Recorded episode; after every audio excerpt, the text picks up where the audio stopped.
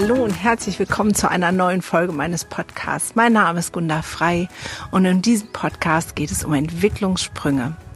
In dieser Folge speziell wollen wir uns widmen der Grenzen, die notwendig sind, um in Entwicklung zu kommen. Welcher geschützte Rahmen brauchen Kinder und Jugendliche? Wie stelle ich den her? Und was sind angemessene Konsequenzen?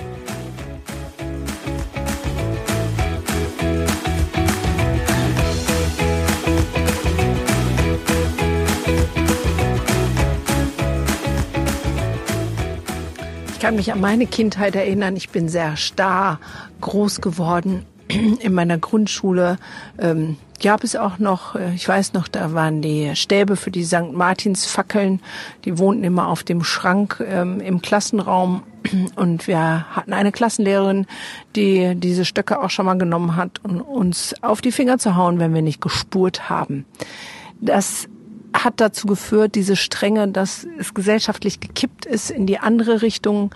Ähm, dieses ähm, totale Freiheit. Ähm, Kinder müssen sich entdecken, ganz selbstständig und frei und sie kennen und spüren ihre eigenen Grenzen.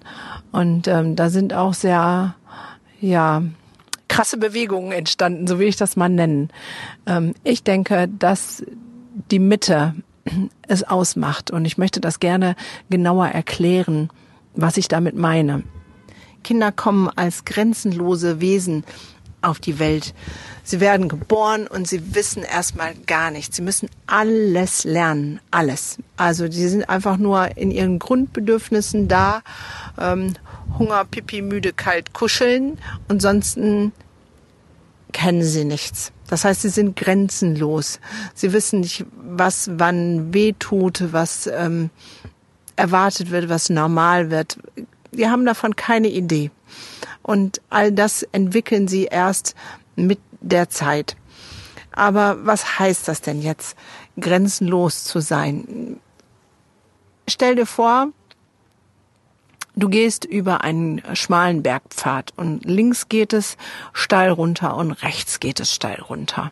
Es gibt keine Grenze. Ja? Wie fühlst du dich, wenn du da oben lang läufst? Also ich weiß, ich hätte richtig Schiss. Würde es aber eine Grenze geben in Form von einem Geländer, ja, einem, einen Handlauf, keine Ahnung, dann würde ich mich schon viel sicherer fühlen. Und wenn es eine Mauer geben würde, eine rechts, eine links, dann würde ich mich richtig sicher fühlen und auch mal links und rechts runter gucken und mir die Welt angucken, wie sie dann da unten den Abhang runter so ist. Ähm, wenn ich dieses Geländer oder diese Mauer nicht habe, dann gucke ich nur auf meine Füße und auf den nächsten Schritt, damit ich ja nicht abrutsche. Und das ist für mich so ein Vergleich davon, was Kinder brauchen. Kinder, gerade wenn sie ganz frisch sind sozusagen, brauchen einen geschützten Rahmen, in dem sie sich sicher fühlen, in dem sie geborgen sind. Und aus diesem geschützten Rahmen heraus entdecken sie dann die Welt und können feststellen, ah, oh, da, da unten, da ist eine Gemse, die da langläuft, äh, da kommt der Adler, da kann ich mal hochgucken und ähm, können so sozusagen spielerisch die Welt entdecken. Von meinem Verständnis ist es eben nicht so, dass Kinder automatisch diese Grenzen in sich haben und genau wissen, was sie können und was sie nicht können, sondern sie brauchen einen geschützten Rahmen, in dem sie sich entdecken können. Was ist jetzt sozusagen der schützte, geschützte Rahmen, das Geländer in der Kindererziehung? Der geschützte Rahmen kann so viel sein und vieles in unserem ähm, Grundsystem von Bildung haben wir auch schon umgesetzt. Der geschützte Rahmen ist zum Beispiel die ersten äh, vier Schulklassen in einer Klasse zu verbleiben, weil wir Gewohnheitsmenschen sind, weil es sicher ist, wenn wir wissen, dass jeden Morgen die gleichen Schüler da sind und jeden Morgen die gleiche Lehrerin. Und in der weiterführenden Schule bleibt dann der Klassenrahmen, nur die Lehrer wechseln. Das heißt, es fängt an, ein bisschen in die, ins Entdeckermodus zu gehen und weiter zu werden. Und erst in der Oberstufe kommt es dann, dass es Kurse gibt. Das heißt, ich sehe in jedem Kurs, ähm, je nachdem, wer was gewählt hat, andere Menschen und ich habe einen anderen Lehrer. Das heißt, vieles in unserem Bildungssystem ist genau nach diesem Bedürfnis, nach einem geschützten Rahmen schon ähm, da. Auch Kindergärten. Die meisten Kindergärten haben genau dieses, eine feste Gruppe. Das ist der geschützte Rahmen, den Kinder brauchen zur Entwicklung. Ich bin der Meinung, dass Kinder in so einem offenen System, dass sie da reinkommen, von vornherein alles selbst entscheiden, völlig überfordert sind. Dass das etwas ist, was sie noch nicht leisten können. Es gibt mit Sicherheit ein paar wenige Kinder, die davon profitieren, weil sie in ihrer Entwicklung anders sind und in ihrer Einzigartigkeit anders. Aber ähm, für den Großteil der Kinder glaube ich, dass es einfacher ist, wenn es einen liebevollen, geschützten Rahmen gibt. Vor allem im Kleinkindalter, im Kindergartenalter. Und aus diesem geschützten Rahmen ist Entwicklung dann möglich. Wie kann das ganz praktisch aussehen für dein Zuhause? Ein geschützter Rahmen ist zum Beispiel Gleichförmigkeit. Kinder lieben Rituale. Wenn etwas vorhersehbar ist, wenn etwas vorhersehbar ist, gibt es Sicherheit. Das heißt, wenn Essenszeiten ungefähr immer um die gleiche Uhrzeit sind, das gibt ein Gefühl von, von Sicherheit. Wenn Abläufe ähnlich sind, gibt es ein Gefühl von Sicherheit und Geborgenheit. Und daraus hin, da daraus kann ich viel eher mich trauen, mich, ja, mir was Neues zutrauen. Klare Regeln, die irgendwie für alle gelten, wie dass man am Tisch sitzen bleibt, wenn man isst, ja, und nicht äh, jeder isst, wann und wo er will. Das sind alles Dinge, Kleinigkeiten, die auch nicht schwer sind äh, umzusetzen, die einem Kind enorm viel Sicherheit geben. Und wenn in diesen alltäglichen Dingen so viel Sicherheit da ist, dann ist auch die Möglichkeit, dass in den anderen Dingen Entwicklung passieren kann. Aber wenn die ganze Energie schon darauf verschwendet werden muss mit der Frage, wo sitze ich oder ähm, wie viel darf ich entscheiden, kann ich entscheiden, was ich will, kann ich vom Fernseher essen, kann ich auf der Couch essen, ähm, dann ist für das was vielleicht wirklich wichtig ist, wenig Ressourcen mehr da.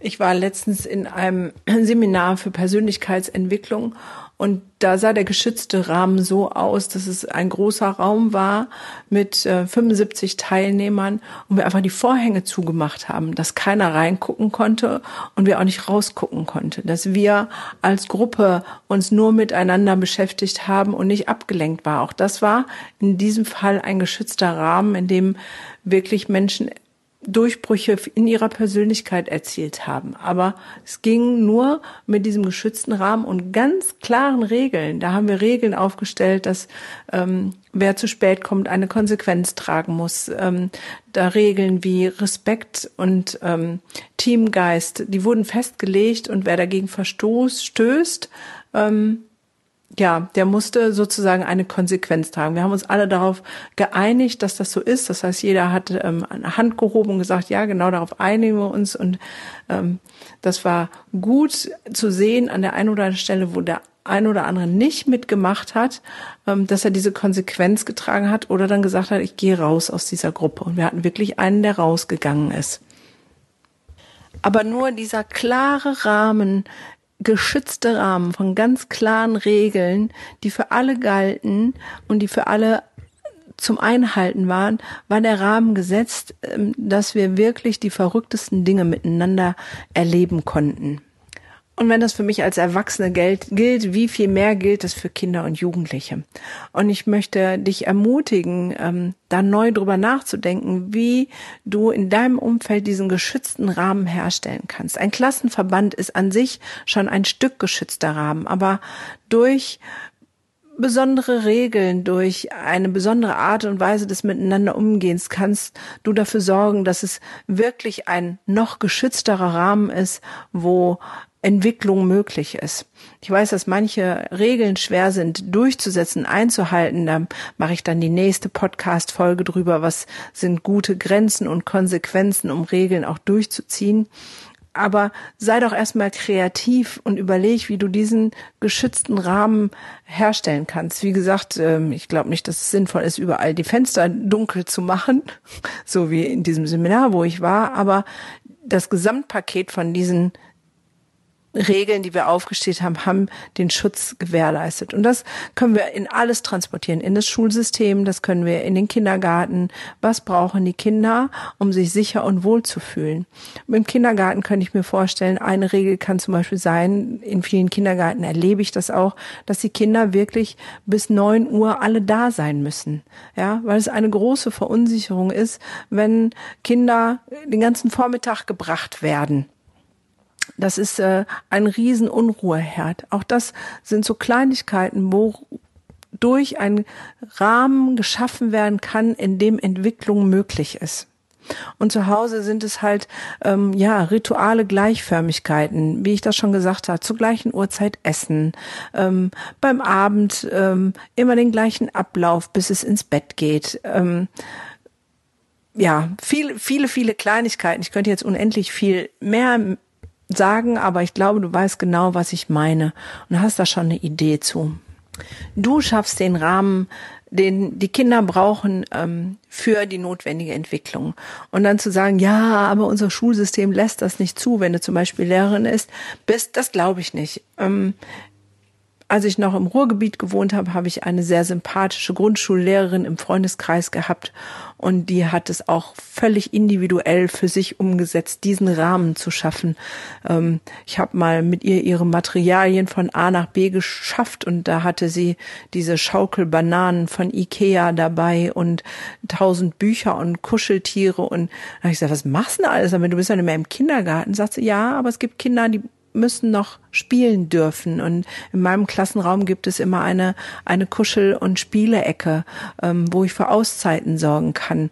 Ähm, und ähm, dieser Lehrerin ist keiner auf der Nase rumgetanzt, weil sie alles, was sie getan hat, mit völliger Liebe und Leidenschaft getan hat und ähm, Autorität ausgestrahlt hat und die Kinder genau wussten, wo sie dran waren. Es gab für alles klare Regeln, einen klaren Rahmen, aber er war individuell anders gestaltet als bei vielen anderen Kollegen. Und ich habe das sehr bewundert, was sie dort tut. Und ich kann dich nur ermutigen, über dich selbst hinauszuwachsen, um der Kinder willen, die dir anvertraut sind, die du betreuen und begleiten darfst. Du gestaltest den Rahmen und der Rahmen ist so wichtig. Der ist wichtiger fast noch als der Inhalt. Stell dir eine Tasse vor, die einen Sprung hat. Da läuft die Flüssigkeit raus. Und so kannst du dir das vorstellen mit dem Rahmen für gute Entwicklung. Ähm, wenn der einen Sprung hat, dieser Rahmen, dann läuft das Wissen raus. Dann ist Entwicklung nicht möglich, weil alles immer wieder wegläuft. Du kippst oben rein und es ist wie ein Rinnsal, was immer wieder durchläuft. So, das heißt, ich kann dich wirklich nur ermutigen, sorge für einen guten Rahmen, einen Rahmen der Wertschätzung, der Wärme, aber auch der klaren Regeln und Routinen, die es möglich machen, ähm, dass die Kinder sich gut entwickeln. In diesem Sinne wünsche ich dir einen schönen Tag und wenn du sowas mal selber miterleben willst, wie der Rahmen den Unterschied macht, dann kannst du auch gerne zu meiner Masterclass auf Happiness kommen, weil da ist der Rahmen auch sehr wichtig, der ganz anders ist als auf jedem Seminar, was du schon mal kennengelernt hast. Das verspreche ich dir. Und gleichzeitig wird es dein Raum sein, in dem du mal entspannen, runterkommen kannst, dich neu orientieren kannst und in deine Kraftquelle Freude wiederkommst. Und wenn du diesen Podcast hörst, dann bekommst du sogar 25 Prozent Rabatt auf das Ticket. Ich freue mich auf dich. So oder so sage ich bis zur nächsten Folge.